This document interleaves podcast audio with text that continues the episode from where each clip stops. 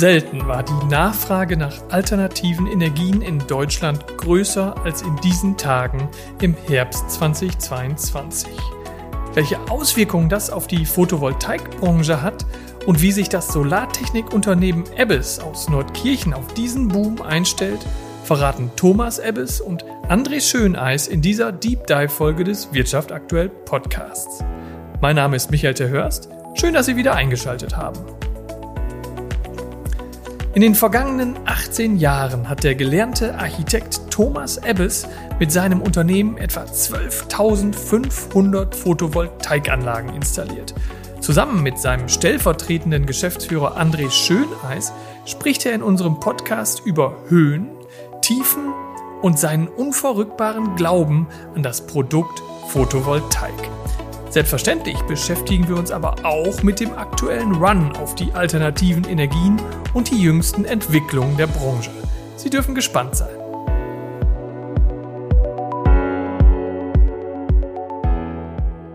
Herzlich willkommen, Thomas Ebbels. Herzlich willkommen, André Schöner ist im Wirtschaft aktuell Podcast. Schön, dass ich hier heute bei Ihnen in Nordkirchen zu Gast sein darf. Ja, schön, dass Sie da sind. Die Anfangsfrage im Wirtschaft aktuell Podcast ist immer obligatorisch, stelle ich Ihnen beiden auch. Und zwar, wie würden Sie sich selbst mit wenigen Worten beschreiben? Mein Name ist Thomas Ebbes. Äh, ich bin 56 Jahre alt, Vater von vier Kindern, geschieden oder wieder verheiratet. Äh, mache Photovoltaik seit, glaube ich, 15 Jahren, 17 Jahren oder noch länger. Und mache das eigentlich äh, aus, aus purer Überzeugung. Aus purer Überzeugung. Da kommen wir gleich noch drauf.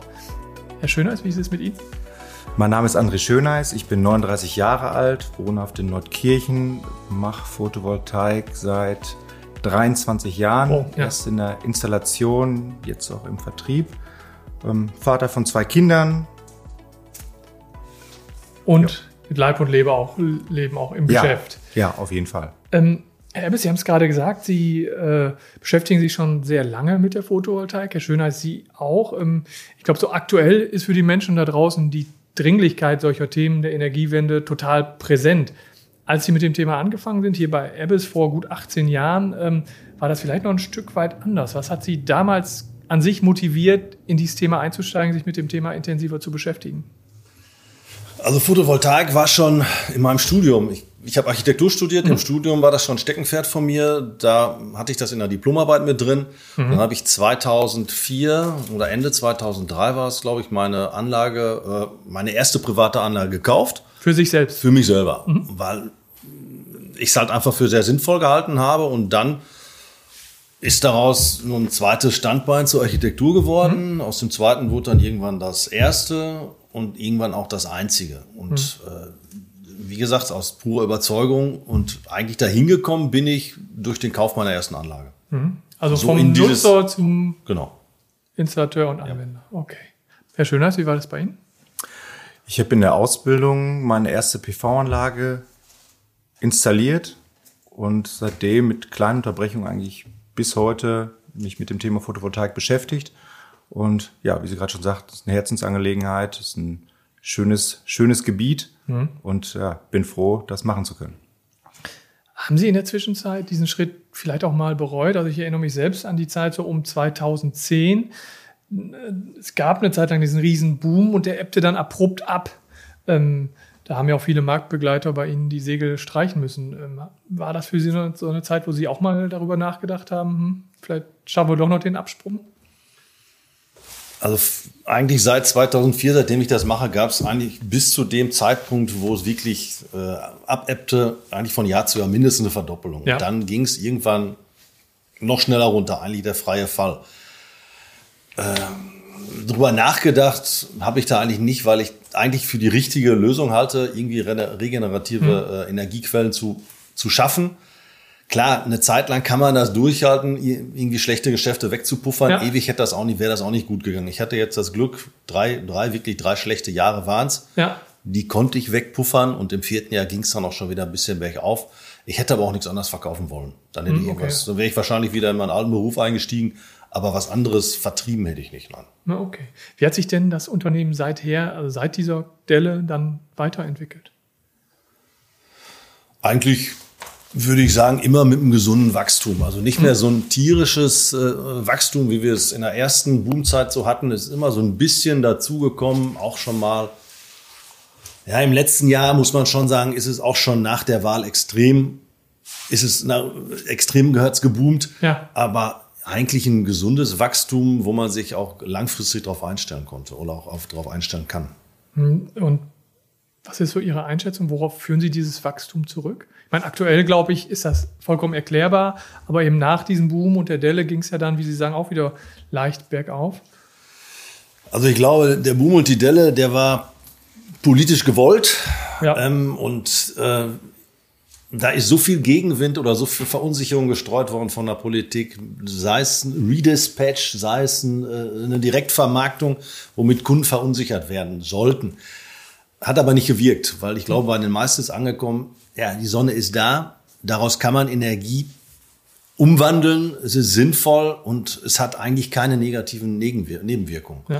Und das ist einfach angekommen. Und dann glaube ich, im, im äh, Ende letzten Jahres nach der Wahl, das hat schon mal einen richtig großen Peak gegeben, dass es einen Aufschwung gab. Gut, und letztendlich Ja, was jetzt über die Russland-Krise brauchen wir nicht reden. Nee. Dass da irgendwie so ein, so ein, naja, egal, brauchen wir nicht drüber reden. Das Nee. gab natürlich nochmal einen richtigen äh, Anschwung für jeden eigentlich, der denkt, okay, ich muss meine Energie irgendwie selbst bereit, aufbereiten. Das ist sinnvoller, als irgendwoher von weit her einzukaufen. Also meine Wahrnehmung ist auch, ich glaube, so gefühlt so groß die Nachfrage, wie sie jetzt ist, war sie fast noch nie, weil alle irgendwie denken, jetzt noch auf die Regenerativen auch kurzfristig umstellen zu wollen und zu müssen.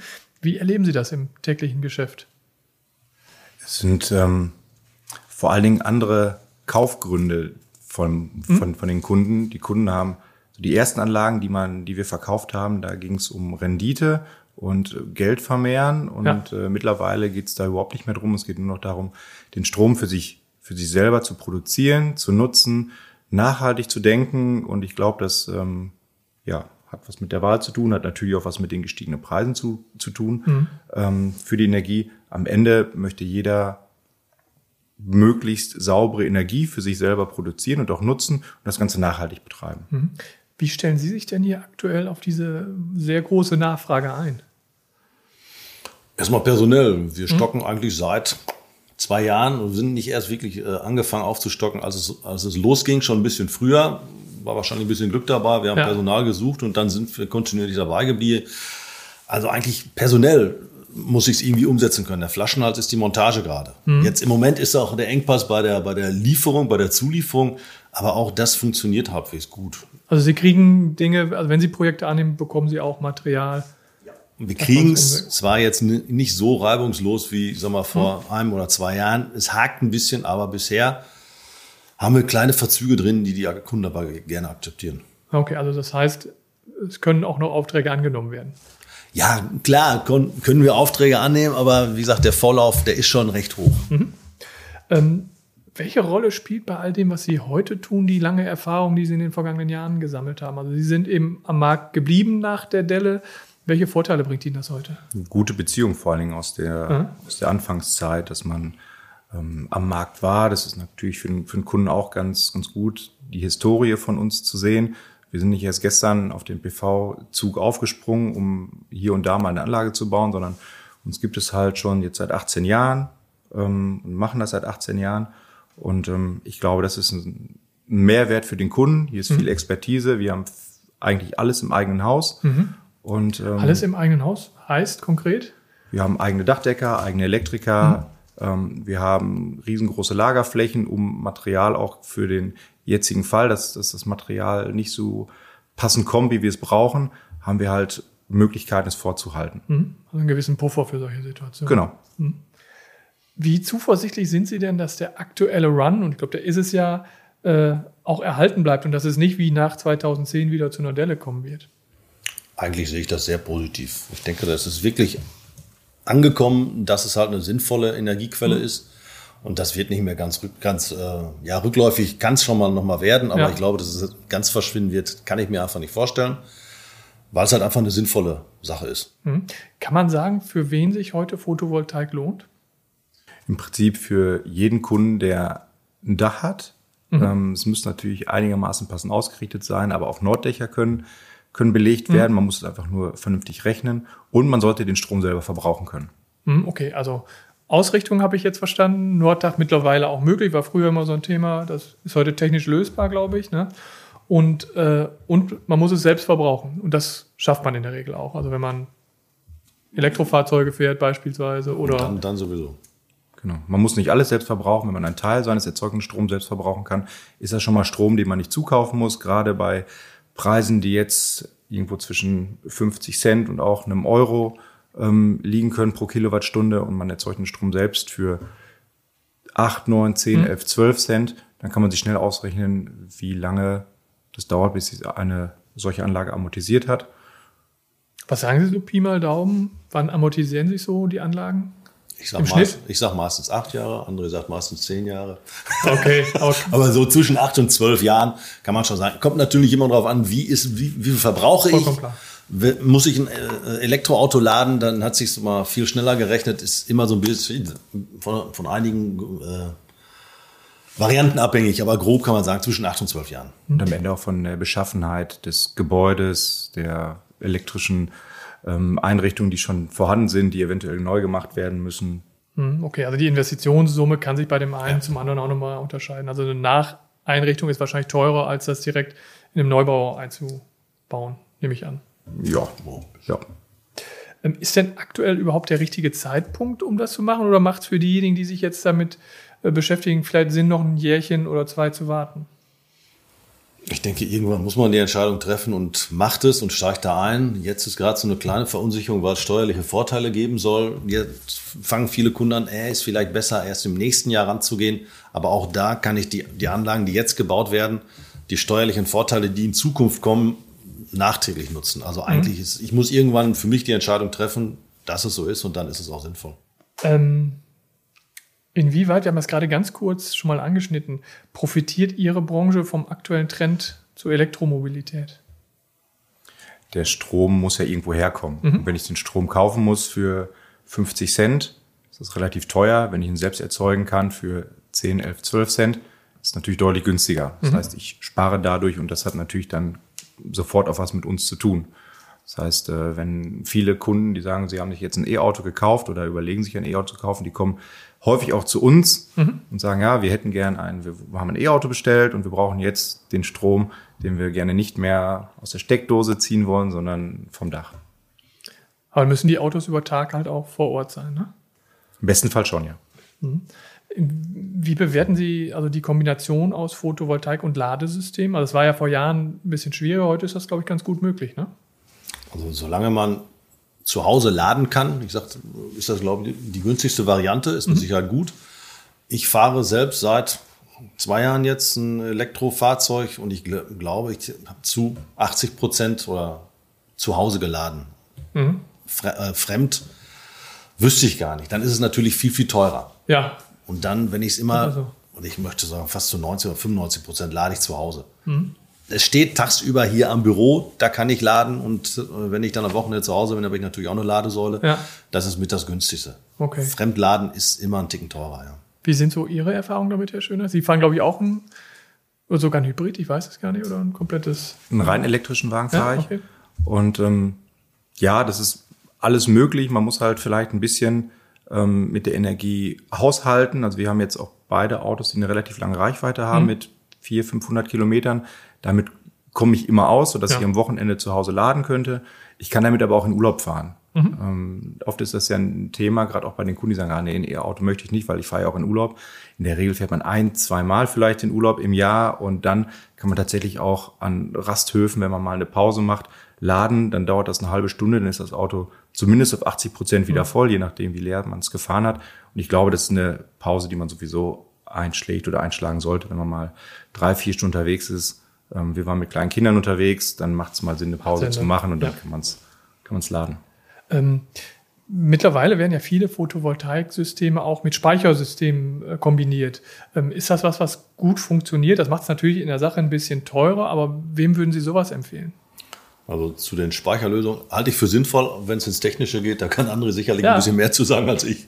Es macht eigentlich immer Sinn, das zu machen. Also gerade vor so zwei, drei Jahren, wo das mit den Speichern noch noch viel weniger war wie heute, haben viele Kunden gesagt, ja, Speicher kann man ja nachrüsten. Ja, den kann man nachrüsten. Es ist technisch dann nicht so gut. Es ist ähm, teurer, als wenn man sofort installiert. Mhm. Man kann die Mehrwertsteuer dann nicht ziehen. Ähm, und es sind aber tatsächlich sehr viele Anfragen, die uns, die uns erreichen von Kunden, die vor zwei, drei Jahren ohne Batterie gebaut haben mhm. und jetzt eine Batterie nachrüsten wollen. Also da merkt man schon, man, man sieht halt im Monitoring sieht man ganz gut, dass man tagsüber sehr viel Energie über hat, einspeist ja. und nachts halt zukaufen muss. Genau. Ähm, einspeisen tun die Leute vor ein, zwei Jahren dann für acht, neun Cent und kaufen in der Nacht halt dann jetzt für 30, 40, 50 Cent wieder zu. Das heißt, auch da hätte sich eine Batterie ja. damals gerechnet. Aber damals war es halt noch nicht so weit wie heute. Ich würde sagen, heute bauen wir 95 Prozent unserer Anlagen mit, mit, mit einer Batterie. Und ja, wie ist diese, gut. also ich meine, Sie können jetzt nichts Schlechtes sagen, aber wie ist die Qualität dieser Speichersysteme? Die Qualität der Batterien ist ähm, ist ja noch ein junges Thema, genau. so im, im, Kopf. Genau, also die haben, werden natürlich auch Stresstests unterzogen. Ja. Wir bauen auch nicht jede Batterie ein. Also wir haben uns da für vier, fünf Batterien von sehr renommierten Herstellern mhm. entschieden, die auch zu unserem System passen. Und ähm, ja, die, die Batterien haben alle zehn Jahre Garantie auf 80 Prozent der mhm, Leistung ja. in Deutschland. Das heißt, zehn Jahre 80 Prozent, geht man mal davon aus, dass das gedoppelt wird, dann hat man ja. noch 40 Prozent nach 20 Jahren. Und ich glaube, ähm, ja, das ist die Garantie, die da schon, schon sehr dafür spricht. Hilft. Ja. Ähm, Jetzt haben wir ganz viel so ein bisschen über die Vergangenheit gesprochen. Wir haben über den Status quo gesprochen. Ich würde jetzt gerne auch noch ein bisschen äh, etwas über Ihre Zukunftsplanung und Ziele wissen. Wo sehen Sie sich so in den kommenden Jahren? Wo wird das alles hier hingehen? Wenn ich das wüsste. Also, Glaskugel ist schwierig. Ich denke schon, dass es halt, weil es eine sinnvolle Energiequelle ist, dass, dass es kontinuierlich leicht bergauf geht, mhm. immer ein bisschen mehr wird. Wachstum können wir nicht vorgeben. Wenn, wenn Wachstum entsteht, mache ich es gerne mit. Äh, also Sie würden Nachfrage, auch wachsen wollen. Ja, klar, wenn die Nachfrage da ist. Ich würde ja. jetzt nicht sagen, nee, wir bauen nichts mehr. Wir sind voll. Das kann man ja nicht. Mhm. Da würde ich zusehen, dass wir immer personell dem gewachsen sind, dass wir alles umsetzen können, ja. Wir bauen auch gerade ein neues Bürogebäude. Mhm. Das heißt, wir sind schon auf Wachstum eingestellt. Ähm, unsere Lagerflächen, die in der schlechten Zeit vermietet waren, ähm, werden jetzt wieder von uns genutzt. Also der, Wachs der, der Wunsch des Wachstums ist schon da, weil wir auch merken, wir müssen wachsen, sonst können wir die ganzen Anfragen gar nicht, mhm. ja, den können wir gar nicht gerecht werden. Wie ist so Ihr Radius? Wo sind Sie unterwegs? Ich würde sagen, so 50 Kilometer um Nordkirchen herum. Ich hätte 100 Kilometer gesagt, aber ich meine den Durchmesser. Ja. wir ja. nehmen also beides. 50 bis 100 Kilometer. Ja, genau. Also wir haben einen Kollegen, wir haben auch Kollegen in Dortmund sitzen, wir haben Kollegen in Münster sitzen. Ähm, von, die fahren auch 50 Kilometer mhm. in etwa um ihren um ihren Ort herum. Also sind am Ende sind es wahrscheinlich 100 Kilometer um Nordkirchen. Ja, mhm. ich glaube 100 Kilometer passt ganz gut. Okay. Für äh, das Ende des Podcasts habe ich wie immer Satzanfänge formuliert und ich würde Sie beide bitten, einfach die zu vervollständigen, je nachdem, wer sich bei welchem Satzanfang berufen fühlt. Sollen wir einfach mal anfangen? Ja. ja. In den vergangenen Jahren haben wir bei Ebbes knapp 12.500 Photovoltaikanlagen installiert. Das ist schon mal eine Zahl. Besonders in Erinnerung geblieben ist mir dabei. Bei mir ist es ganz spontan die erste Anlage. Das ist ein Einfamilienhaus gewesen in Werner. Ja. Das, ja, nichts Großes, eine 5, 5 oder 6 kW-Anlage war das. Hat mir Spaß gemacht. Mhm. Und vielleicht noch die erste richtig große Anlage, da war eine Tennishalle in Datteln, 400 kW. Das war ja, zu der okay. Zeit schon der Hammer, genau.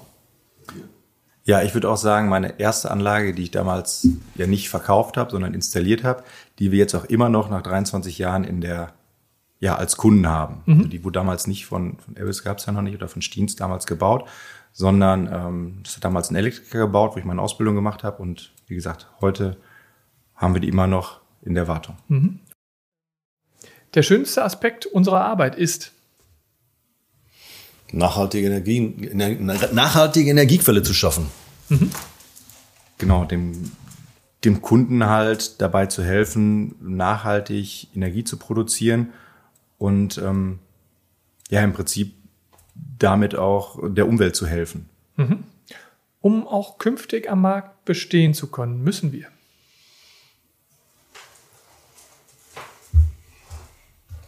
So weitermachen. so weitermachen ist gut, ja. Damit ist das doch direkt eingegrenzt. Ähm, die Energiewende wird nur zu schaffen sein, wenn. Wenn alle so weitermachen. Wenn alle mitmachen. Ja. alle mitmachen. Ähm, von der Politik würde ich mir vor diesem Hintergrund wünschen, dass die Bürokratie vereinfacht wird. Und nicht zusätzlich Verunsicherung geschaffen wird. Mhm. Die vergleichsweise geringe Einspeisevergütung für Photovoltaikstrom ist aus meiner Sicht. Die Einspeisevergütung ist eigentlich gar nicht nötig. Wenn der Strompreis so hoch ist, wie er jetzt ist, ist die Einspeisung fast irrelevant. Sinnvoll ist halt einfach der Eigenverbrauch. Mhm. Das ist das, was der Anreiz für die meisten unserer Kunden ist. Die Einspeisevergütung ist da eigentlich uninteressant. Okay. Nordkirchen ist für mich. Heimat. Heimat. Heimat. Heimat, Firmensitz. Mein größter Wunsch für die Zukunft ist langes Schweigen. Gesund, gesund bleiben und Weltfrieden. ja, genau. Ja, kann ich mich nur anschließen. Nehmen wir so. Dann sage ich vielen Dank, Thomas Ebbes. Vielen Dank, André Schöner, für das Gespräch. Hat Spaß gemacht. Danke. Danke auch. Danke auch. Das war der Wirtschaft aktuell Podcast mit Thomas Ebbes und André Schöneis von Solartechnik Ebbes aus Nordkirchen. Wenn es Ihnen gefallen hat, würden wir uns wie immer über Likes oder Kommentare in den sozialen Medien freuen. Sie wollen keinen Wirtschaft aktuell Podcast mehr verpassen? Dann abonnieren Sie uns doch ganz einfach in dem Podcast-Portal Ihrer Wahl. Würde mich freuen, wenn wir uns bald wieder hören. Bis dahin, tschüss